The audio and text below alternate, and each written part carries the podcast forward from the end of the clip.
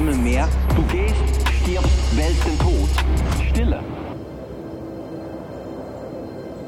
Du bist weg. Und wir sind wieder allein, allein. Da erschallt die Stimme. Auferstanden! Er ist wahrhaftig auferstanden! Seit Generationen verblasst dieser Hoffnungsschimmer nicht. Du hältst Wort, hast eine Ankündigung überboten. Anders als wir dachten, mehr als wir erhofften, weiter als wir uns vorstellen konnten. Du hältst deine Versprechen. Ja, wir haben Ostern gefeiert und ich weiß nicht, wie es bei dir ganz konkret hat ausgesehen. Vielleicht bist du auf deiner Insel und vorher noch ein bisschen am Gotthard im Stall gestanden. Vielleicht hast du irgendwo ein Familienfest gehabt oder bist mit Freunden da in der Easter Experience und hast einen berührenden Film geschaut. Oder es ist dir gegangen wie mir. Ich habe mich so gefreut auf Ostern. Endlich die Fastenzeit vorbei und ich darf wieder Schoki essen. Das ist meine Ostern. Aber wir werden heute nicht einfach nur bei diesen Momenten von Ostern bleiben, sondern wir werden uns fragen, was ist denn wirklich an dieser Ostern geschehen? Und das ist scheinbar auch eine Frage, die, die die Gesellschaft bewegt. Es hat mich mega beeindruckt, dass in der Bildzeitung am grünen Donnerstag ein Artikel über Ostern auf die Titelseite geschafft hat. Einen kurzen Ausschnitt dazu lese ich euch vor. Es steht dort, ab Sonntag feiern wir die Auferstehung. Ist Ostern Wichtiger als Weihnachten? Ja, denn fest steht, ohne Ostern wäre Weihnachten ein sentimentales Winterfest. Ohne das Kreuz wäre das Christentum eine weichgewaschene Fühl dich wohl Religion. Und dann tut der Autor herleiten, dass es eben der Tod von Jesus braucht hat, seine Auferstehung, das neue Leben. Und auch wir, symbolisch mit der Taufe, die wir es ausdrücken, sterben und zu neuem Leben dürfen kommen. Und dann am Ab zu, äh, der Abschluss von dem Text. Bild wünscht Ihnen, ob Christ oder nicht, einen gelungenen Neustart. Und an diesem Punkt habe ich mich in der Computerwelt gefunden. Herunterfahren oder neu starten. Jeder Boot tut gut. Aber da geht es nicht um eine Wiederholung, immer wieder ein bisschen booten, damit es gut kommt, sondern da geht es um die Auferstehung, um den Neustart an der Ostern, von Jesus. Und das hat eine Freude ausgelöst. Und vielleicht magst du die, oder hast du das schon gehört, dass es so in der Kirchentradition das Ostergelächter hat gegeben. Das ist das Ausdruck, zum Ausdruck bringen, dass der Triumph, die Freude, dass der Tod überwunden ist, in der Kirche hat können Einzug halten. Und da wir nicht eine traditionelle Kirche sind, muss ich mir nicht der jahrhundertlangen Tradition auch unterordnen und euch heute einen Witz erzählen. Aber Pfarrer haben das müssen, damit wenigstens eines gelacht wurde in der Kirche am Osten Gottesdienst. Ich finde eben, damit der Witz ist immer so eine kleine Geschichte, ist immer ein Klischee drin und so. Darum lassen wir das heute Morgen gerade sein.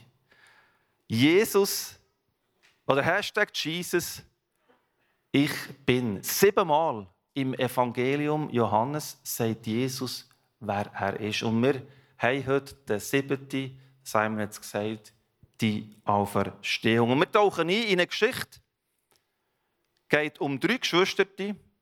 Das ist Maria, Martha und der Lazarus und die wohnen in Bethanien. Und Bethanien muss, muss wissen, dass das auch das ein bisschen sozial in der richtigen Schicht kannst einordnen heisst zu Deutsch Armenhausen. Finde ich noch speziellen Namen. Aber auf jeden Fall, die leben dort, die wohnen dort, die sind äh, Nachfolger von Jesus und sie schicken Jesus eine Nachricht. Und die Nachricht heißt: Herr, der, den du liebst, lieb hast, ist krank. Es geht um einen Lazarus. Offenbar eine Krankheit, wo man hat gewusst oder wo man davon ausgegangen dass sie zum Tod führt. Das sind Bad News für Jesus. Er ist unterwegs und kommt Bad News an ihn her. Und wahrscheinlich kann ich nicht fehlen in der Annahme, dass auch du schon bereits Bad News erlebt hast. Bekomme ein Telefon, das heisst, meine Mami hat höllische Schmerzen und sie finden nicht heraus, was es ist. Bad News, jemand, den ich gerne habe. Du sagst vielleicht, der Job, den ich um über alles liebe, wird gestrichen. Ich stehe da ohne Job. Bad News. Deine Traumehe ist zum Albtraum geworden. Bad News. Oder eine andere Beziehung, eine Freundschaft, die dir wertvoll war, die dir viel gegeben hat, die dir getragen hat, ist in den Bruch gegangen. Bad News. Wie reagieren wir darauf? Oder wie hat Jesus darauf reagiert? Interessant, wie Jesus darauf reagiert. Er sagt, am Ende dieser Krankheit steht nicht der Tod, sondern die Herrlichkeit Gottes. Er hat also nicht gesagt, also muss ich sofort schauen, muss sofort zum Lazarus gehen, sondern er sagt, weißt du was, es steht nicht der Tod am Ende dieser Krankheit, sondern meine Herrlichkeit. Er will ausdrücken, oder Gott will ausdrücken, seine Macht, seine Ehre durch Jesus, durch das, was seine Nachfolger jetzt gerade mit Jesus werden dürfen erleben. Und obwohl von Jesus steht, er hat wirklich die Martha, die Maria und den Lazarus sehr gern gehabt, ist er zwei Tage geblieben, wo er die Nachricht hat bekommen hat. nach zwei Tagen den Jüngern erklärt, du, der, Jesus ist jetzt, äh, der Lazarus ist jetzt gestorben. Und hat gesagt, es ist gut. Die Situation ist gut, denn sie wird helfen, dass ihr mir besser könnt vertrauen könnt, dass ihr an mich könnt glauben und andere Leute um euch kommen. Dann nach diesen zwei Tagen sagt er, komm, lass uns jetzt gehen. Jetzt gehen wir auf das Bethanien. Haben die Jünger noch gesagt, ah, nein, komm lieber nicht. Weil der Widerstand ist einfach ein bisschen gross geworden. Die, die religiösen Leiter haben sich angefangen, Gedanken zu machen, was man mit diesen Jesus und, und Jesus-Anhängern machen will. Und sich den Gag in der Hose gehabt. Und vielleicht aus dem Gag raus sagt der Thomas noch zu, zu den anderen, lasst uns mit ihm sterben, äh, lasst uns mitgehen, um mit ihm zu sterben. Ein bisschen sarkastisch vielleicht, ein bisschen hoffnungslos vielleicht. Ähm, der Beiname hat mich noch interessant gedacht. Didymus, vielleicht brauchst du noch einen Künstlernamen. Hey Mann, Didymus. Didymus, ja genau, wäre auch noch eine gute Variante. Also, ein Moment, wo, wo vielleicht äh, äh, in seinem Leben der Zweifel gekommen ist und gesagt hat, ja, ist jetzt einfach fertig? Ist jetzt das Königreich, ist jetzt die Herrschaft von dem Jesus einfach schon fertig? Sie kommen aber auf Bethanien und wo sie dort ankommen, lesen wir, dass der Lazarus bereits vier äh, Tage im Grab war, also begraben worden ist. Und Mar äh, Martha kommt zu Jesus. Und Martha kommt zu Jesus, verlässt das Haus, wo sie trauert haben um Lazarus und sagt zu Jesus, Herr, wenn du hier gewesen wärst, wäre mein Bruder nicht gestorben. Und von der Maria lesen wir, sie ist im Haus geblieben. Und ich werde anhand von diesen drei Typen uns kurz zu uns selber führen und sagen, wo können es sein, dass wir nicht physisch gestorben sind, sondern dass der Tod in unserem geistlichen, seelischen Leben Einzug gehalten hat. Hast du erwähnt, beim Thomas ist der Tod durch einen Zweifel gekommen.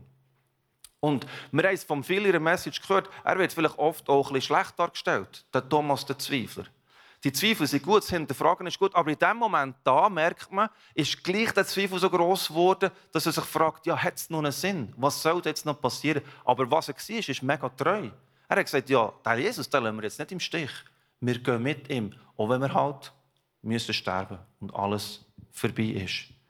Und so kann es auch in deinem Glaubensleben Zweifel geben. Du sagst, du, ich glaube, ich vertraue dem Jesus und gleich passieren Sachen in meinem Leben, die kann ich nicht verstehen, da kann ich Gott nicht verstehen, kann ich, das kann ich einfach nicht verstehen. Und Zweifel kommen auf und nehmen die, bringen die ein Stück weit oder äh, äh, in einem Lebensbereich in den Tod hinein. Dann schauen wir Maria an. Maria ist daheim geblieben. Sie hat zwar gewusst, dass der Jesus jetzt kommt, aber sie ist daheim geblieben. Sie hat sich damit abgefunden. Tod ist tot, begraben ist begraben, aber wo ist jetzt da noch? Und vielleicht hast auch du dich in deinem Leben abgefunden mit Sachen.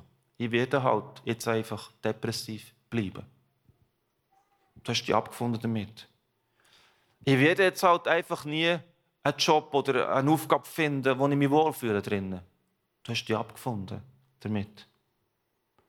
Oder die Situation, die mir so zu schaffen macht und wo, wo mich so stresst, die wird sich jetzt halt einfach nie verändern.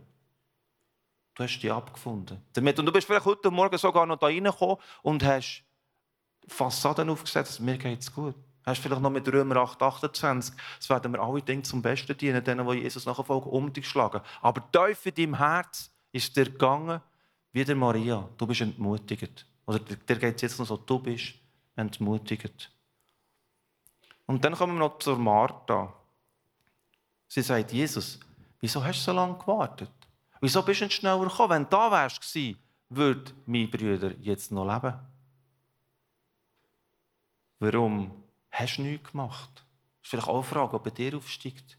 Warum hast du nichts gemacht? Du wartest vielleicht auf eine Lehrstelle, auf einen Studienplatz, auf eine Beförderung, auf Pensionierung. Gut, das ist nicht ganz so ernst gemeint. Aber du wartest. Du wartest darauf auf Entspannung in deiner finanziellen Situation. Du wartest darauf auf eine Entspannung in deiner Familie, weil es ein Problem gibt oder eine Herausforderung gibt mit einem Kind. Und du fragst Jesus, wo bist du? Warum bist du nicht gekommen? Du betest vielleicht vergeblich um Heilung. Und das ist so im starken Kontrast mit, Kontrast mit dem, dass du an einen Gott glaubst, der sagt, und du auch daran so glaubst, nichts ist mir unmöglich. Und die Heilung ist nicht sichtbar. Unser Jan der betet seit drei Jahren jeden Tag. Jesus schenkt, dass meine Zähne endlich oben kommen. Nein, er ist bis heute nicht da. Die Zahnärztin sagt, ein bisschen richten wäre noch eins, aber wenn es nichts zu richten gibt, ist es blöd. Er wartet. Vielleicht wartest auch du. Vielleicht bist du jemand von denen, der sich sehnlichst ein Baby wünscht. Und ringsherum bekommen sie Babys. Und nur du nicht. Und du wartest. Und sagst Gott, wo bist du in dieser Situation?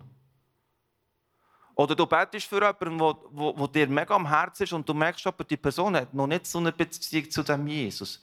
Die, die Liebe hat ihn noch nicht so erreicht von dem Jesus. Und du betest, dass das möchte passieren dass die Person sich würde entscheiden für, für, ein, für ein Leben mit Jesus und, und darf profitieren und, und, und erleben, was, was der Jesus neu schafft in ihrem Leben.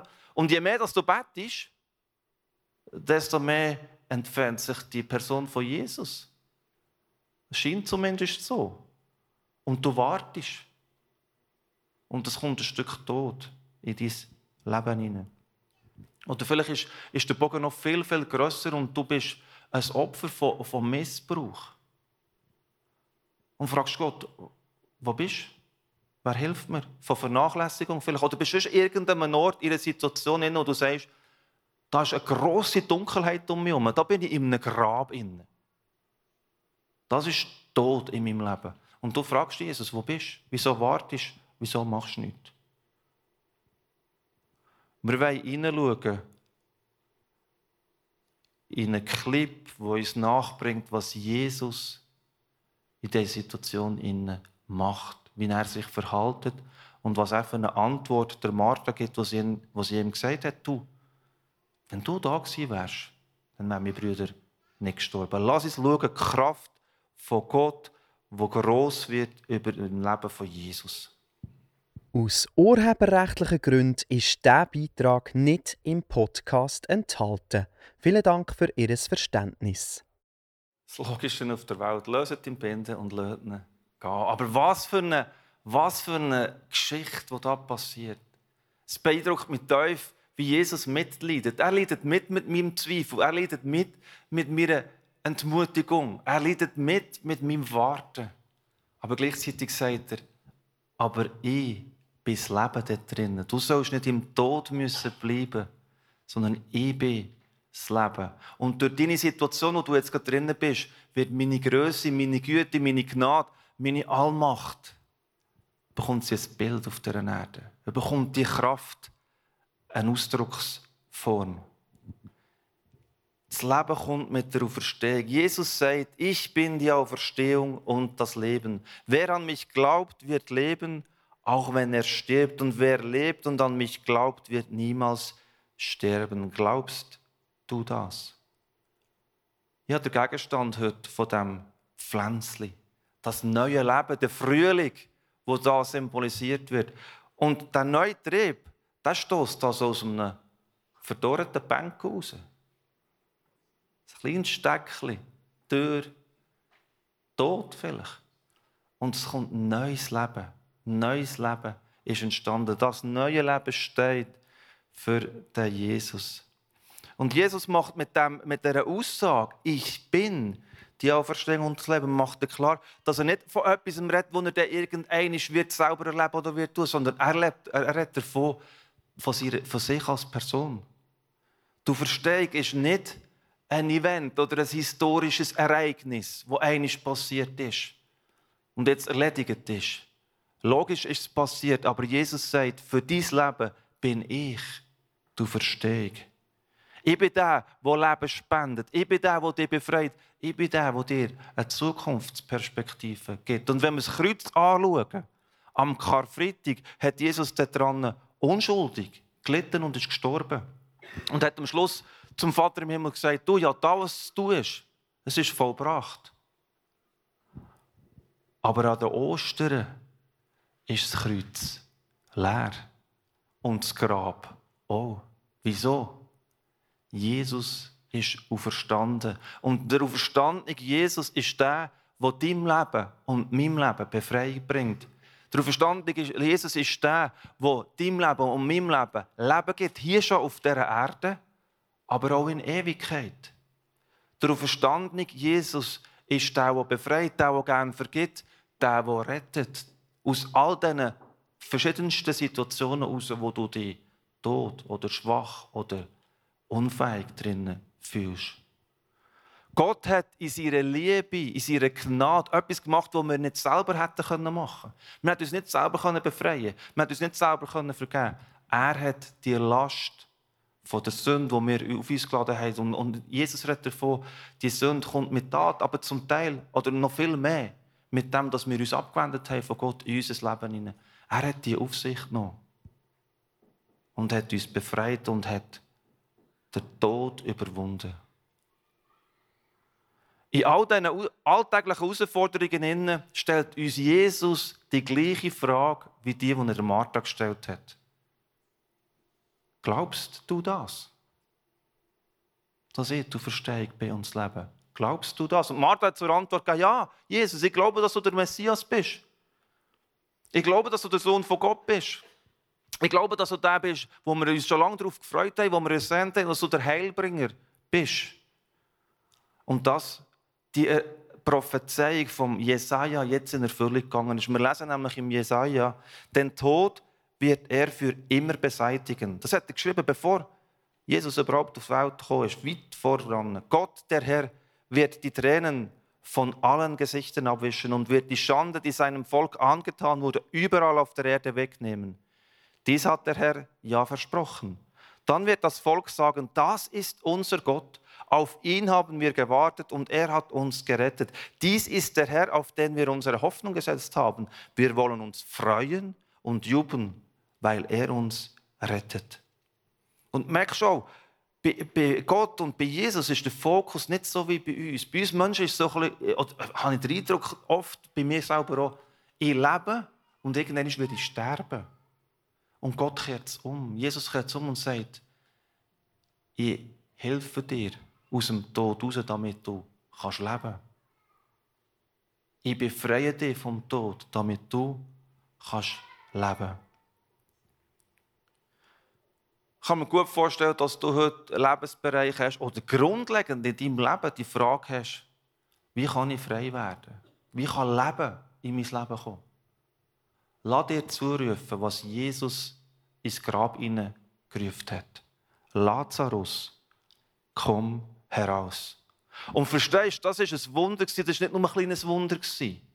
Die vier Tage, die ich vorher erwähnt habe, dass, er begraben war, bevor Jesus herkam, ist ganz wichtig, weil in dieser Zeit hat man gesagt, während drei Tagen, wenn jemand gestorben ist, tut der Geist noch so über dem toten Körper so, so äh, weilen.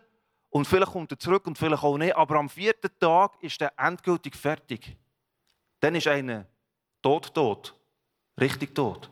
Und das war beim Lazarus so. Und Jesus ruft ihm rein, Lazarus, komm raus. Ich bin dein Leben. Für das, dass wir das annehmen in unserem Leben, braucht es ein Grundvertrauen zu dem Jesus, dass er dich gern hat. Es braucht ein Grundvertrauen, dass ihm die Macht gegeben ist, dir Leben zu geben. Und Martha sagt zu ihm, wo er sie fragt, glaubst du das? Nein, nicht. Achtung, es muss was kein Seich machen. Wo sie ihm gesagt hat, wenn du da wärst, wäre der Lazarus nicht gestorben.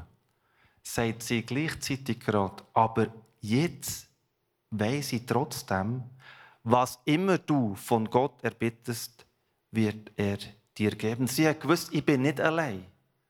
Ich habe Unterstützung. In meiner herausfordernden Situation ist ein Gott da. Und wahrscheinlich hat sie das gar nicht so bewusst wahrgenommen, aber in dieser Situation will sich Gott in seiner Größe und in seiner Allmacht erweisen an den Menschen. Und vielleicht brauchst du heute Morgen auch so einen Moment, wo du dich so für dich kannst festmachen und sagen, aber trotzdem, trotz allem, was da jetzt ist, ich weiß. Ich weiß, der Gott im Himmel kann heilen. Von meiner Krankheit, von meiner Sucht, von meinen psychischen Herausforderungen. Ich weiß, der Gott im Himmel kann meine Entmutigung in eine Glaubensstärke verwandeln. Ich weiß, der Gott im Himmel kann mit seiner Präsenz mir das geben, was ich brauche, weil ich mich so einsam fühle. Nähe, ein Verstanden fühlen oder Verstanden wissen. Ich weiß, der Gott im Himmel kann meine Familie wiederherstellen, wieder Frieden einhauchen in unser Familienleben. Oder vielleicht bist du da, die Person, die heute Morgen da ist und sagst, es ist nicht nur ein Lebensbereich in meinem Leben, sondern ich habe grundsätzlich das Leben von dem Jesus noch nicht erlebt. Mein Herz ist noch hart und distanziert dem Jesus gegenüber. Und du darfst heute Morgen so einen Moment haben, wo du sagst, ich weiß, der Jesus kann mein Herz erweichen. Ich weiß, der Jesus kann mir klar machen, indem er mir aus dem, aus dem Grab rausruft, dass er gern vergibt. Dass er gern neues Leben schafft in mir. Komplett neu wiederhergestelltes Leben. Dass er gern eine Beziehung mit mir pflegt. Die Verstehungskraft, die Kraft von, von dem Jesus, der auferstanden ist, ist die, die es möglich macht. Nicht dein Bestreben oder mein Bestreben, sondern das Geschenk, das Gott uns gibt, in Jesus macht es möglich. Und wir dienen und wir glauben an einen Gott, wo ihm nichts unmöglich ist. Und das ist unser Trost in den herausfordernden Situationen, in diesen auswegslos scheinenden Situationen. Simon hat erwähnt, ich bewege mich manchmal ein bisschen im Gefängnis, aber ich würde mich jetzt nicht als Gefängnisseelsorger bezeichnen. Ich habe einfach Freunde dort. Und ich komme zu einem Besuch in so einen, in so einen äh, Besuchsraum hinein und ich merke, gar nicht gut Wetter heute. Ein riesiges Gewitter, das tobt.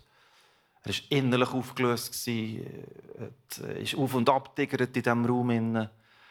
Das erste, was ich, klar, stellst du immer noch die, gleich noch die blöde Frage, oder? wie geht es, wenn du schon merkst, dass es nicht gut ist. Und er sagt, er ist ja ehrlich, gar nicht gut. Es ist alles scheiße. Michu, ich bin noch zu dumm zum Leben. Das war seine erste Aussage. Es ist alles kaputt. Schau mal, wo ich bin, wo ich gelandet bin, wo ich hergekommen bin. Ich sage, ja, das sehe ich. Aber es ist noch viel schlimmer, selbst da innen schaffe ich es nicht, anständig normal zu leben. Es ist alles nur noch verrückter. Ich will sterben, es macht keinen Sinn mehr. Gib mir eine Kugel, kannst du mir irgendwie helfen, wie ich mein Leben kann beenden kann. Und es ist so wild geworden, dass ich das erste Mal auch geschaut habe, wo meine Fluchtwege und, und, und Alarmglöckchen und so wären. Und ich habe gemerkt, ups, jetzt ist wirklich nicht mehr gut. Jetzt braucht es auf Verstehungskraft, dass dieser Mann, der junge Mann, darf erleben, dass jemand da ist, der ihn gerne hat. Trotz allem, was geschehen ist, wo wir auch nicht wollen beschönigen. Und was habe ich machen? Ich habe mit ihm gebetet.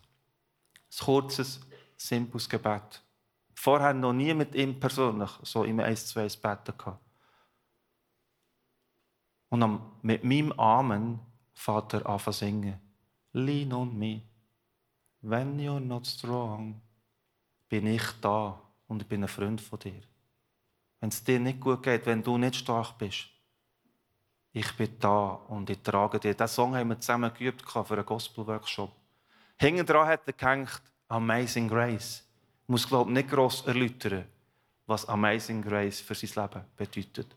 Und der dritte Song, den wir zusammen gesungen haben, und seid froh, seid ihr nicht dabei gewesen und habt es nicht gehört, Happy Day. Oh, Happy Day. Verstehst du, das ist eine Verstehungskraft von jemandem, der vor ein paar Minuten gerade noch wollte sterben Und er hat gesagt, es macht alles keinen Sinn mehr. Mein Leben ist am Arsch. Ich kann singen, oh Happy Day, dann, wo Jesus mich gefunden hat. Und ich bin nicht so ganz fest oder tief überzeugt, inwiefern dass er mit dem Jesus schon unterwegs ist, aber ich durfte erleben, dass die Kraft von Jesus in seinem Leben wirkt. Es ist die Kraft, wo Jesus von den Toten auferweckt hat. In Römer 8, 11a steht, nun ist ja der Geist, der in euch wohnt, der Geist dessen, der Jesus von den Toten auferweckt hat. Es ist die Kraft, die in uns lebt, die uns aus dem Tod, aus dem Grab raus führt und uns da drinnen hilft. Und ich möchte, dass wir jetzt in einen Moment hineingehen, wo wir alle zusammen aufstehen und vor den Jesus kommen oder vielleicht auch uns aufmachen und uns, uns überlegen, wo sind meine dunklen Seiten, Lebensbereiche, wo bin ich in einem Grab und, Grab und uns zurufen rufen von dem Jesus, komm raus. Komm raus. Ich bin da. Ich werde dich in die Arme nehmen. Ich habe dich gern so, wie du bist. Und dass wir noch ein bisschen mehr verstehen, wer uns da ruft, wer der Jesus ist, werden wir das Kreuz anschauen. Und wir werden die sieben Statements, die Jesus über sich gibt, werden die sieben Wahrheiten nochmal zusammen durchgehen. Damit wir ein bisschen rekapitulieren können, was wir in dieser Serie von Hashtag Jesus zusammen angeschaut haben. Aber dass du auch nochmal ein tiefes inneres Bewusstsein dafür bekommst, wer da ruft. Wer ruft? Michu, komm raus. Wer ruft, kannst du deinen Namen einsetzen. XY, komm raus. Jesus sagt nämlich nicht, bemühe dich um ein erfülltes Leben und ich werde dir auch noch etwas dazu beitragen. Jesus sagt, ich bin das Brot des Lebens. Wer zu mir kommt, wird nie mehr hungrig sein und wer an mich glaubt, wird nie mehr Durst haben. Jesus sagt nicht, ich helfe dir, dein innere Licht zu finden, damit du ans Ziel kommst.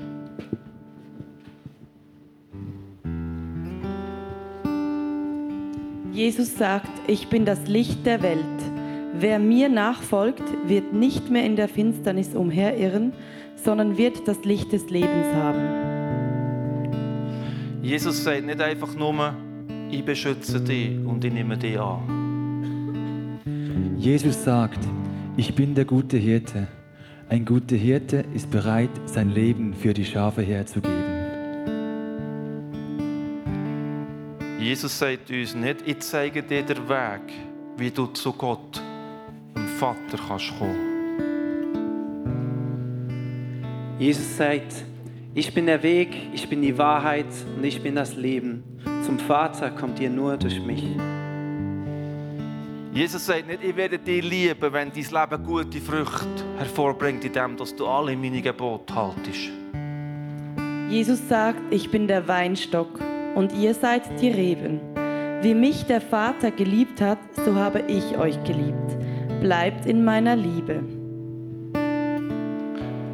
Jesus sagt nicht, ich weiß von einer Tür, die zum Haus von Gott und zu seiner Familie führt.